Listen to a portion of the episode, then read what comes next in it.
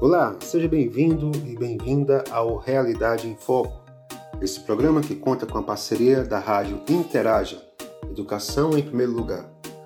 Nosso objetivo é pensar problemáticas atuais de nosso cotidiano, buscando sempre oferecer informação e reflexão sobre os problemas sociais do nosso cotidiano. Nossa intenção maior é oferecer um conteúdo que nos auxilie no conhecimento e esclarecimento das estruturas sociais das quais estamos inseridos. Meu nome é Giovanni e vou conversar com você sobre a temática da violência. No terceiro episódio, As Raízes da Violência, vamos enfatizar a dimensão histórica, partindo de dados que fundamentam a tese de que a violência sempre esteve presente no cotidiano do povo brasileiro. O próprio processo de colonização foi um ato de extrema violência, pois não promoveu alteridade, mas sim anulou cultura, crenças e costumes presentes no homem nativo. O registro histórico nos faz perceber a problemática da impunidade e a função do direito no período colonial e imperial no que diz respeito à moralidade instituída para negros, índios e peões. Essa realidade enfatiza a divisão das classes sociais. A forca se torna um instrumento civilizatório nesse período, haja vista era da opinião da elite que esta teria uma função de demonstrar o resultado da desobediência da lei.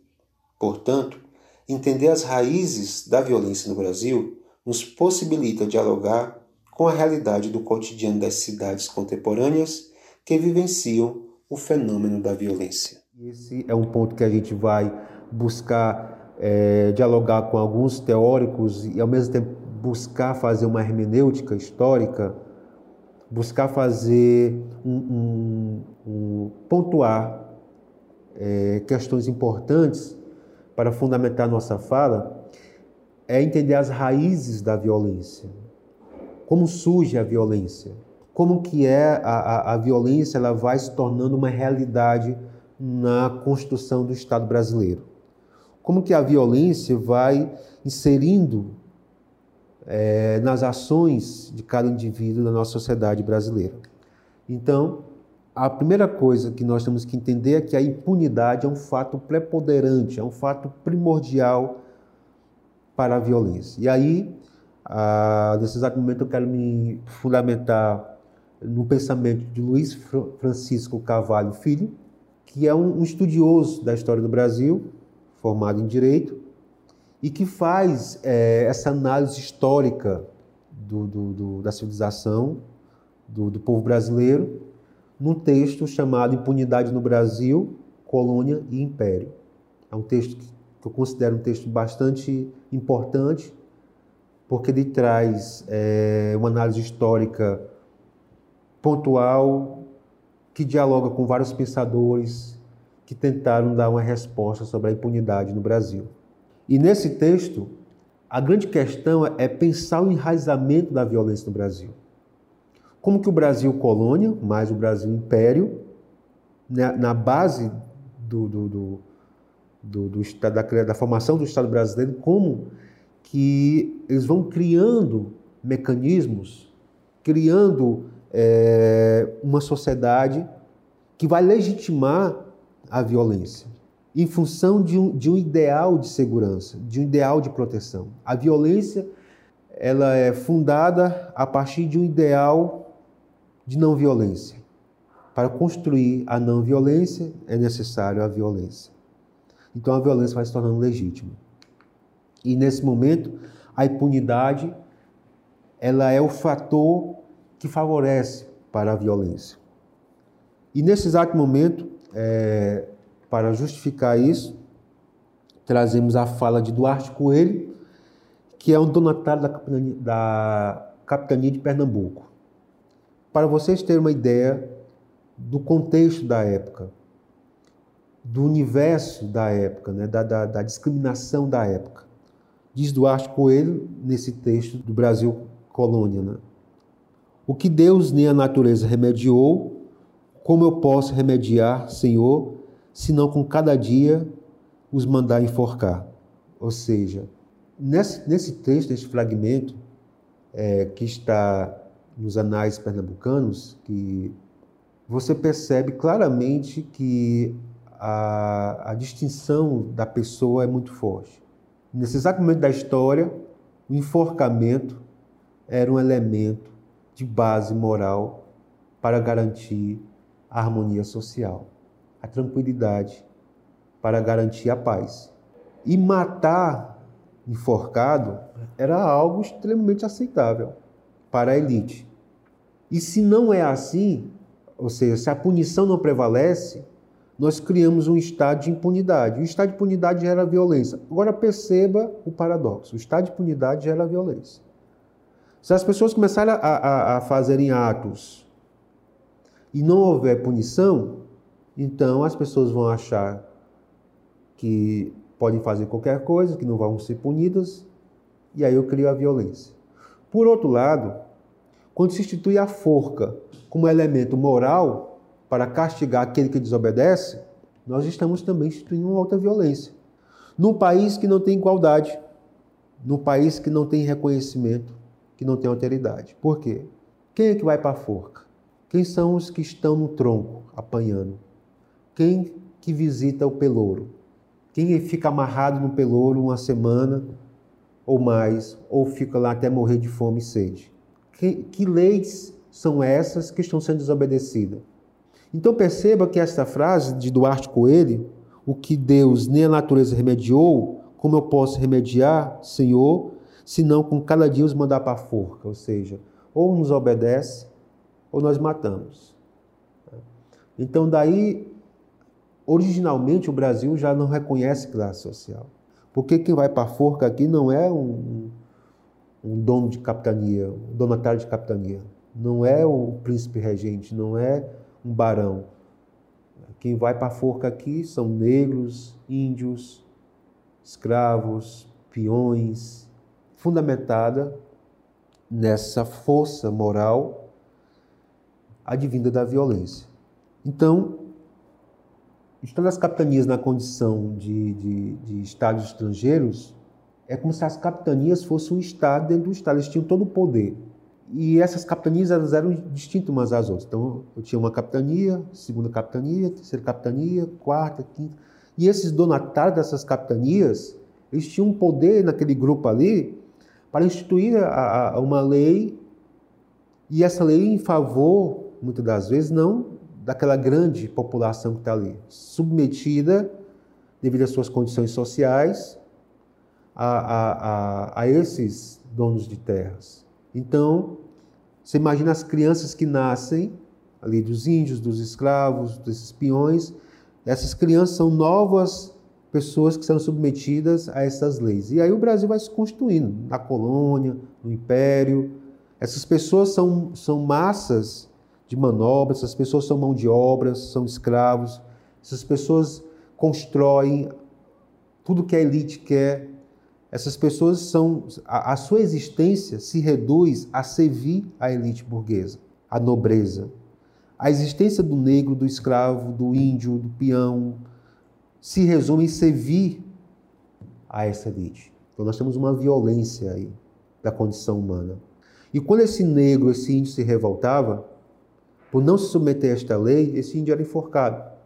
Por isso que eu falei no primeiro momento sobre a ideia do, do, do Estado, a ideia da criação das leis. A quem as leis atendem?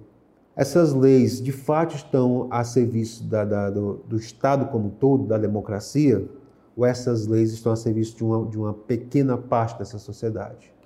Então, esse é um elemento bastante importante para que nós possamos pensar.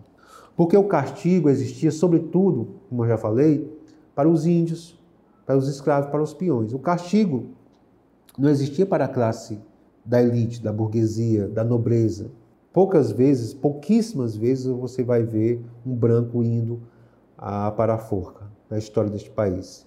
E isso está documentado, isso está registrado né, em anais, em textos, em jornais da época, em noticiários da época. Então, isso é um fato muito é, importante para pensarmos. A história ela é muito significativa. A história ela é preponderante em qualquer reflexão, porque a história desnuda o fato, a história reconta o fato. Quando a história se junta com a reflexão, a história nos ilumina a, a pensar um, um, uma dimensão social que muitas vezes foi camuflada, como é a nossa história. Então é possível verificar a não efetividade do direito penal no Brasil, tal como escrito nas leis. Por quê? Porque o direito não era para todos. O direito era reduzido a, uma, a um pequeno grupo. Quem tem o direito? O escravo? Qual o direito do escravo? Qual o direito do índio? Qual o direito do peão? Qual o direito do homem que não frequenta a casa grande, mas que está na senzala? É a pergunta do Gilberto Freire.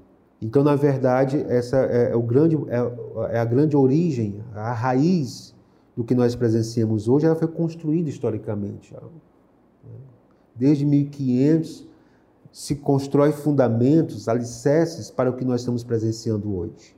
Nós temos países no, no mundo que conseguiram trabalhar seus altos índices de violência e reduzir isso drasticamente investir em educação, em políticas públicas de reconhecimento e por aí vai. Então, ou seja, mas o, o, o, em países que não conseguiram ainda esse status reflexivo, é como se a violência fosse uma indústria. Então, desde os anos de 1670, a Câmara de Olinda pleiteava o poder de condenar sem apelação escravos, índios, peões, homens livres de condições subalternas. Ou seja, 1670. Né? Então, é, é, um, é, um, Você vê que a, impunidade, a ideia de impunidade, que a ideia da falta de direito, de, de cidadania, ela vai criando uma atmosfera de revolta. E esses revoltosos são considerados, são tidos como uma parte podre da sociedade são aqueles que não são civilizados, são aqueles que não obedecem, são aqueles que não cumprem a sua função social. É como se a natureza criasse o escravo, aqueles que nascem para servir, e criasse os senhores. No momento que essa distinção é clara, como foi na origem do nosso país, eu tenho um conflito. E o senhor, se sentindo ameaçado, ele cria leis cada vez mais severas, porque ele tem medo de ser morto pelo escravo.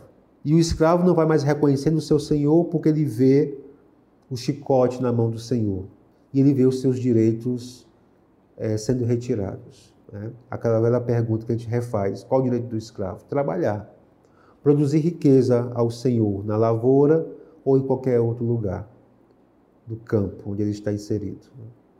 O escravo só tem o direito de um local para descansar, que é a senzala, e de uma, de uma comida para que ele não morra de fome totalmente, de restos de comida. Então, é, são esses indivíduos que acabam se revoltando contra a sua situação e tentam exigir seus direitos e é instituída a forca, ou um pelouro, ou açoite, como forma de repreender a esses que buscam direitos. Então, é uma sociedade que, na sua base, não constitui direito para todos.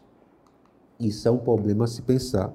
Em 1721, Rodrigo César de Menezes, governador de São Paulo, havia mandado levantar a forca para que pudessem ver os delinquentes castigados. Né?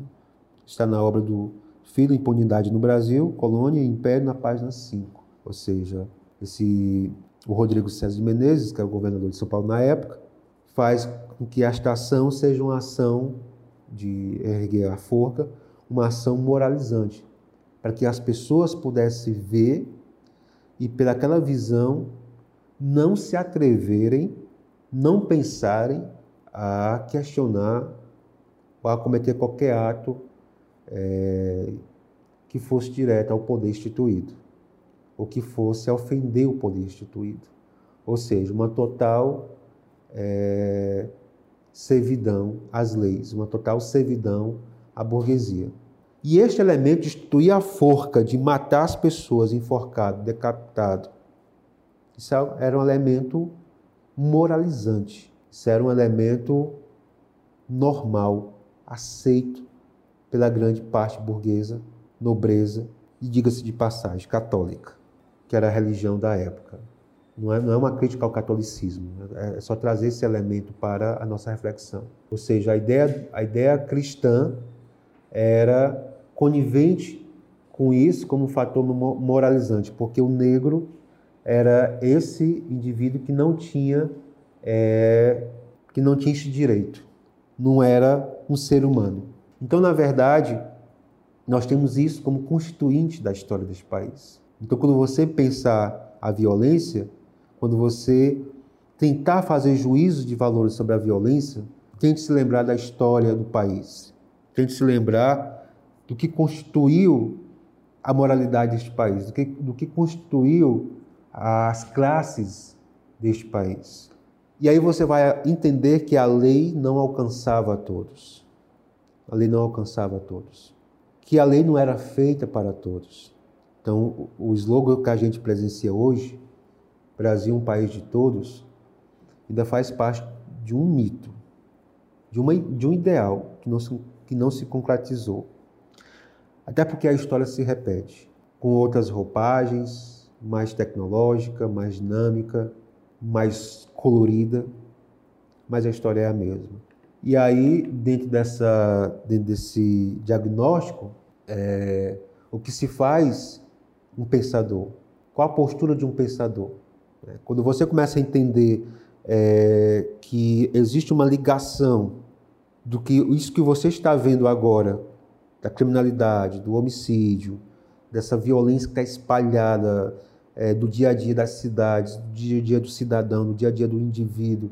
Essa violência ela foi se constituindo e, e não houve políticas para tentar melhorar essa situação. Não, não, não houve uma intervenção do Estado, não houve uma, intervenção mais efetiva é, por parte de, do, do, dos poderes instituídos. Então, é, isso causa uma, um certo desconforto e é muito fácil é, criticarmos essa ponta do iceberg. É muito fácil criticarmos e tentar eliminar, exterminar essa ponta do iceberg. Quando você cortar essa ponta do iceberg, você não vai mais ver aquela, aquela montanha, aquela parte ali, mas ele vai continuar ali submerso. Quando você cortar essa árvore, as raízes vão continuar lá e vai brotar de novo. Então a questão é trabalhar a raiz do problema, a base do problema. Né? É, Johann Jacob, que visitou o país na, na, na, na, década de 60, de 1860, desculpa, ele tem uma frase que é bastante interessante. Ele diz o seguinte: Quantas vezes aconteceu no Brasil que o homem rico e influente tivesse sentado no banco dos réus a fim de se justificar de seus crimes? Quantas vezes aconteceu? Então isso justifica que o país era um país que fazia um fosso entre as classes sociais, entre a nobreza, entre a elite e a grande camada é, que eram escravizados nos campos, na lavoura e tudo mais. Então, é, essa pergunta que ele faz é muito pertinente para que a gente possa entender a grande violência que foi cometida.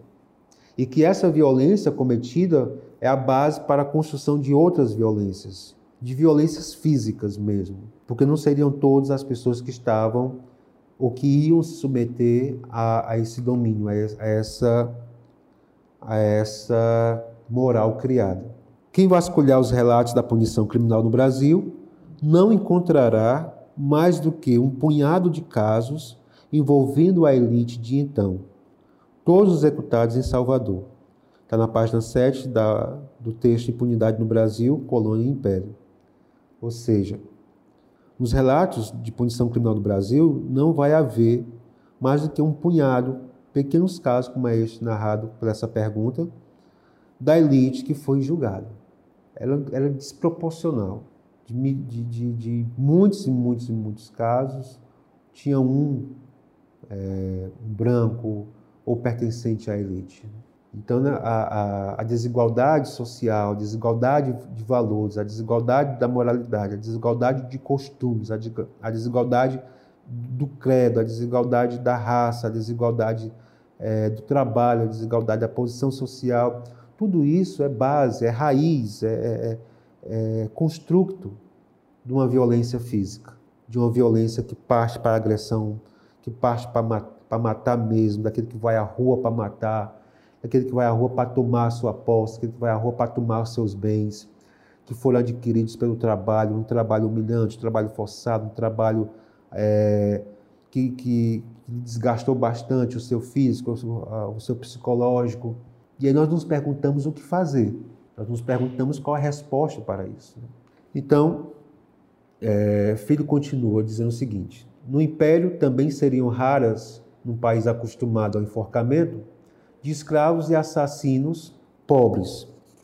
A execução do fazendeiro Manuel da Mota Coqueiro, a fera de Macaúba, em Macaé, no Rio de Janeiro, em 1855, foi uma exceção. Ou seja, pensar que um, um fazendeiro rico seria morto, isso era num país tão desigual, num país que não reconhece classes, num país que não reconhece valor, alteridade, isso seria quase que impossível. Então são pequenos casos que foram que foram na história do país que que a lei se fez vigorar. Porque é muito fácil dizer impunidade quando a lei está castigando o menos favorecido. Então, a elite, a elite não quer que a lei seja rompida. Agora, quando a lei vai atingir a elite, a burguesia, aí é, é uma outra conversa. A história muda totalmente de cor. Então, esse sentimento de impunidade no Brasil foi algo bastante paradoxal para a construção da violência, porque, por um lado, a lei atingia essa camada, por outro lado, não atingia a outra. Por um lado, essa elite que não que queria que essas pessoas fossem punidas, porque senão, sem punição, elas poderiam instituir a violência. Por outro lado, a violência era instituída por essa classe de elite, que a lei não atingia ela, muito dificilmente. Então perceba, se a elite tinha medo de que os escravos se sentissem impunes e pudessem fazer qualquer coisa, os escravos como é que era a visão dos escravos quando olhava para a elite, que a lei não atingia eles, que eles eram impunes dos seus atos, que podiam fazer qualquer coisa, inclusive, inclusive erguer forcas. E mais ainda, não só erguer forcas, mas fazer isso para que todos pudessem ver e para que todos pudessem obedecer, para que todos pudessem ser moralizados pelaquela ação do enforcamento. Então, a violência neste país é uma violência instituída simbolicamente, é, pela violência física e tudo mais. Né? E aí, é, o pronunciamento de Paulo e Souza na Assembleia Legislativa é revelador. Diz ele: quem duvida que, tendo o Brasil 3 milhões de gente livre, incluindo ambos, os sexos e todas as idades, este número não chegue para arrostar 2 milhões de escravos, todos ou quase todos capazes de pegarem armas. Era um grande medo que os escravos fossem armados, que os escravos tivessem armas na mão, porque eles já entendiam o sentimento de revolta. Eles já entendiam, já na minha leitura, já entendiam que os escravos estavam querendo se rebelar. E por que os escravos estavam querendo se rebelar? Justamente por essa desigualdade, por esse não reconhecimento, por essa por essa, essa força física exercida sobre ele, pessoas que passavam semanas com fome, eram açoitadas por não, não renderem no seu trabalho. Então, essa, essas questões são muito sérias para nós pensarmos a violência. É um juízo sem critério, sem bases éticas, quando nós criminalizamos ah, o pobre sem entendermos a constituição do ato da violência. E continua Filho na sua obra dizendo o seguinte: quem, se não o temor da morte, fará conter essa gente imoral nos seus limites? A experiência tem mostrado que toda vez que há execuções em qualquer lugar do Brasil, os assassinos e outros crimes cessam, e que, ao contrário, se se passam alguns anos sem execuções públicas, os malfeitores fazem desatinos e cometem todo gênero de atrocidades. Daqui se vê que essa pena é eficacíssima. Página 10 da, do texto Impunidade no Brasil, Colônia e Império. Então, a eficácia da lei. Se nós não matamos, se nós não enforcamos, criamos a impunidade. Então, a lei é eficaz. Eficácia para quê? Eficácia para quem? É eficácia para mostrarmos a esses criminosos, a esses assassinos, e mostrarmos isso em praça pública para que esses malfeitores não cometam suas atrocidades. Para que as pessoas que queiram fazer isso também pense bastante antes de fazer, porque senão será enforcado. Então, a forca não é educação, até porque a educação era ligada ao império, a educação era para a elite, A forca, ou seja, a, a lei na sua mais severa forma, na sua mais severa face, era o elemento educativo, ou seja, isso faz parte de um país desigual, isso faz parte de um país que não reconhece os seus indivíduos. Essa era a realidade do nosso país. Um país que legitima a morte como moralização, um país que legitima o espetáculo da, da, do enforcamento como um elemento educativo, como um elemento repressor é, de uma classe social. E aí, a mudança de atitude do regime escravocrata em relação à pena de morte foi considerada um fator de incentivo à violência. Eu chamo mais uma vez a atenção a você quando pensar a violência quando pensar o conceito de violência, quando pensar a ideia de violência, quando for pensar a estrutura da violência. Tente olhar de forma mais ampliada para essa questão. Tente pensar historicamente esse problema. Tente pensar isso a partir de uma ideia de classe, situando o problema. Porque senão você vai reduzir a sua reflexão, você vai reduzir a, a sua análise a um punhado muito pequeno, aponta o, o ramo da árvore que é a violência. Você vai esquecer de elementos fundamentais da violência. Então, sua análise vai ser uma análise sem critério, vai ser uma análise sem estrutura, vai ser uma análise sem fundamentação. Logo, uma análise preconceituosa.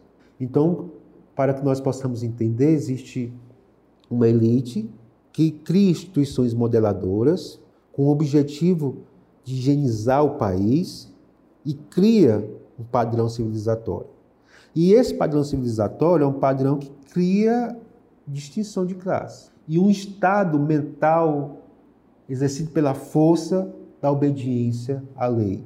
E repito, quem não obedecer serve de instrumento à praça, à praça pública, onde seu corpo é decapitado numa forca, como educação àqueles que pretendem se rebelar contra a ideia de poder. Então, as raízes do nosso do, do, do, problema da violência é isso. Sintetizando, qual é a raiz da, da violência do país? A impunidade. O sentimento de impunidade atrelado a uma dimensão de distinção de classe social. Né? Então, com isso, nós fechamos esse segundo ponto da nossa reflexão sobre a violência.